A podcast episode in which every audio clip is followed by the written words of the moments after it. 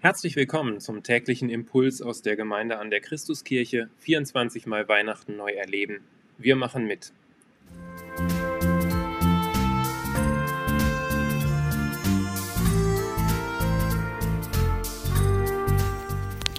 Aus 24 Mal Weihnachten neu erleben, Tag 20. Gloria in excelsis Deo. Zur Anbetung geschaffen gehören Sie auch zu den Menschen, die als Kind alle Jahre wieder zum Advent die Blockflöte ausgepackt haben, um am Weihnachtsabend bei den Großeltern nicht zu unangenehm aufzufallen? Oder teilen Sie sonst das Leid, ein Nachbarskind zu haben, das pünktlich zum 1. Dezember wieder ausgiebig damit beginnt, Flöte zu üben? Dann löst der Klang von Gloria in excelsis Deo, Sie wissen schon, na, na, na, na, na, na, bei Ihnen wahrscheinlich einen nur allzu begründeten Schauer aus. Gloria in excelsis Deo, Ehre sei Gott in der Höhe. Diese Worte sangen die Engel laut der Weihnachtsgeschichte nach dem Lukasevangelium in der Nacht auf dem Feld, als das Christuskind geboren wurde. Auf einmal waren die Engel von den himmlischen Heerscharen umgeben, und sie alle priesen Gott mit den Worten Ehre sei Gott im höchsten Himmel und Friede auf Erden für alle Menschen, an denen Gott gefallen hat. Aus Lukas 2, 13 bis 14. Die Engel brachten mit ihrem Lied Dankbarkeit, Lob und Ehrerbietung vor Gott zum Ausdruck. Sie beteten Gott an. Anbetung.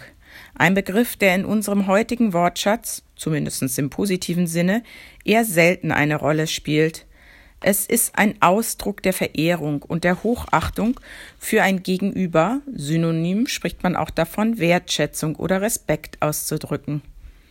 Häufig wird Anbetung im christlichen Kontext mit der Musik in Kirchen, mit einer Orgel und einem Chor in Verbindung gebracht, vielleicht auch mit einer bestimmten Körperhaltung wie dem Knien auf der Kirchenbank, gefalteten oder gehobenen Händen. Dies sind äußere Formen, die ein Ausdruck von Anbetung sein können. Vielleicht weckt dieses Thema unangenehme Erinnerungen bei Ihnen, nicht nur an schräge Flötenkonzerte, sondern auch an schräge Erfahrungen.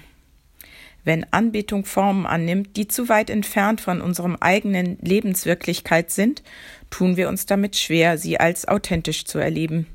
Wir fangen an, Anbetung als solche in Frage zu stellen. Warum sollten wir überhaupt anbeten? Was für einen tieferen Sinn hat das? Oder ergibt es überhaupt einen Sinn? Braucht Gott etwa unsere Anbetung? Es ist die grundlegende Frage nach dem Ursprung. Warum gibt es im christlichen Glauben Anbetung? Was genau ist Anbetung eigentlich? Echte Anbetung ist nicht nur ein äußeres Ritual, eine Musikform oder eine Körperhaltung, sondern hat immer auch einen inneren Ursprung. Anbetung ist der äußere Ausdruck einer inneren Haltung. Innere Haltung und äußerer Ausdruck. In der Weihnachtsgeschichte hörten die Hirten auf dem Feld den Lobgesang der Engel. Doch bevor sie in das Lied der Engel einstimmten, folgten sie der Nachricht, die ein Engel ihnen ausgerichtet hatte. Und der Engel sprach zu ihnen, Fürchtet euch nicht, Siehe, ich verkündige euch große Freude, die allem Volk widerfahren wird, denn euch ist heute der Heiland geboren, welcher ist Christus, der Herr, in der Stadt Davids. Nachzulesen weiterhin in Lukas 2. Die Aufforderung, hab keine Angst oder fürchte dich nicht, kommt übrigens über 80 Mal in der Bibel vor und an etwa 30 anderen Stellen wird in ähnlicher Formulierung dazu aufgefordert, keine Angst zu haben. Gott ist es besonders wichtig, dass wir ohne Sorgen auf ihn vertrauen. Im Stall begegneten die Hirten diesem Jesus, dem Sohn Gottes. Sie hatten ein echtes Gotteserlebnis, das sie im Inneren tief bewegte. Sie erlebten einen Moment, in dem ihnen bewusst wurde, dass sie Teil eines unglaublichen göttlichen Plans waren indem sie Gottes Größe, aber auch seine Liebe zu den Menschen ganz neu erlebten. Etwas in ihrem Inneren hatte sich seit diesem Moment der Gottesbegegnung verändert. Und dieser inneren Veränderung durch ihren Gottesmoment der Begegnung im Stall verliehen sie später Ausdruck. Die Hirten kehrten zu ihren Herden auf den Feldern zurück. Sie priesen und lobten Gott für das, was der Engel ihnen gesagt hatte und was sie gesehen hatten. Alles war so, wie es ihnen angekündigt worden war. Was zunächst in ihrem Inneren mit Staunen begann, drückten die Hirten beim Verlassen des Stalls dann auch laut aus, indem sie Gott lobten und priesen. Sie gaben der Freude, die sie in ihrem Inneren spürten, eine äußere Form. Sie stimmten ein in den Lobgesang der Engel und sangen in ihr ganz persönliches Gloria in excelsis Deo. Das Besondere an der Anbetung von Gott, beziehungsweise der Grund, warum sich dieser äußere Ausdruck von Anbetung manchmal auch komisch bis künstlich anfühlen kann, ist, dass wir Gott nicht sehen.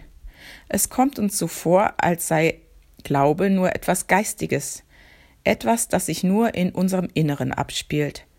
Da stellt sich die ehrliche Frage, ob es überhaupt notwendig ist, den Glauben nach außen sichtbar zu leben. In jeder anderen Beziehung scheint uns die Notwendigkeit davon sehr viel offensichtlicher.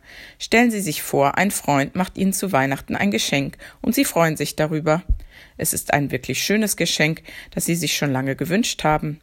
Sie sind dem Freund sehr dankbar dafür.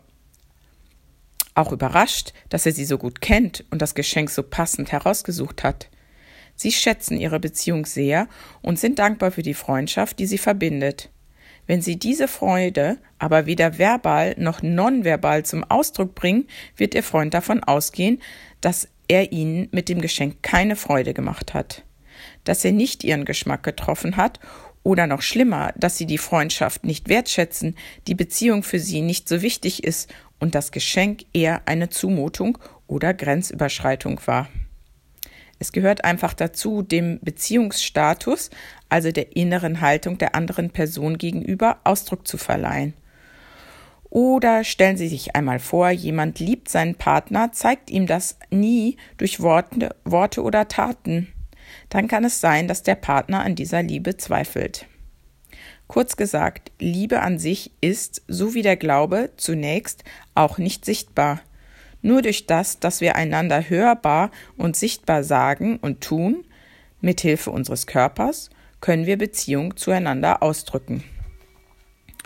Gott sieht unser Herz und kennt unsere Gedanken. Herr, du hast mein Herz geprüft und weißt alles über mich. Wenn ich sitze oder wenn ich aufstehe, du weißt es. Du kennst alle meine Gedanken. Wenn ich gehe oder wenn ich ausruhe, du siehst es und bist mit allem, was ich tue, vertraut.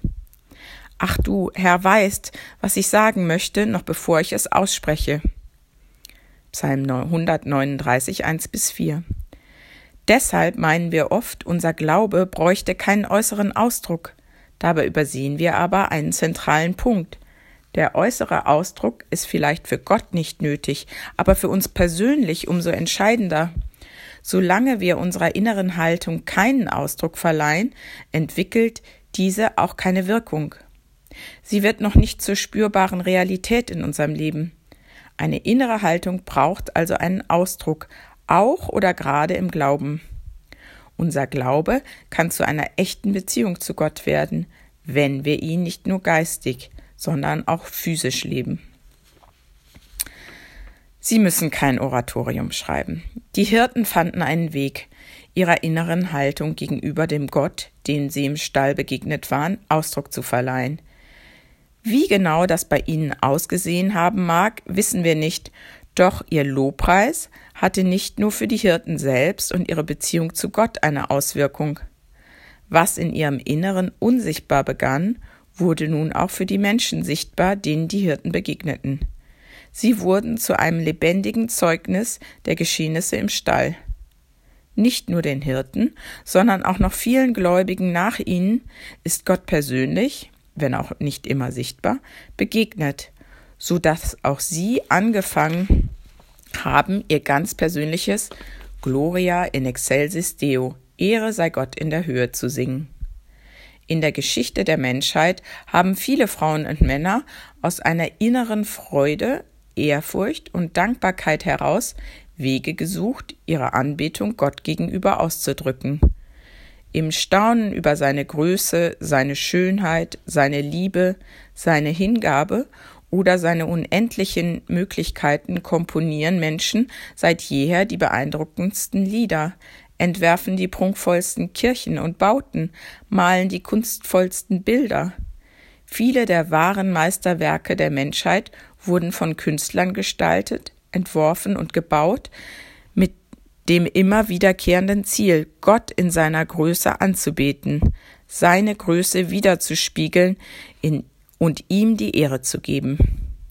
Wenn Sie nun denken, Sie müssten erst einmal ein Oratorium schreiben und ein besonderes Bauwerk zur Ehre Gottes entwerfen, dann dürfen wir Sie beruhigen. Es sind nicht die großartigen Gebäude, die genialen Musikstücke oder feinen Kunstwerke, nach denen Gott Ausschau hält. Es sind auch nicht in erster Linie bestimmte Körperhaltungen oder Rituale. Vielmehr sind es einfach die Momente, in denen ein Mensch sich entscheidet, in Beziehung zu ihm zu treten und ihm bewusst Raum in seinem Leben zu geben.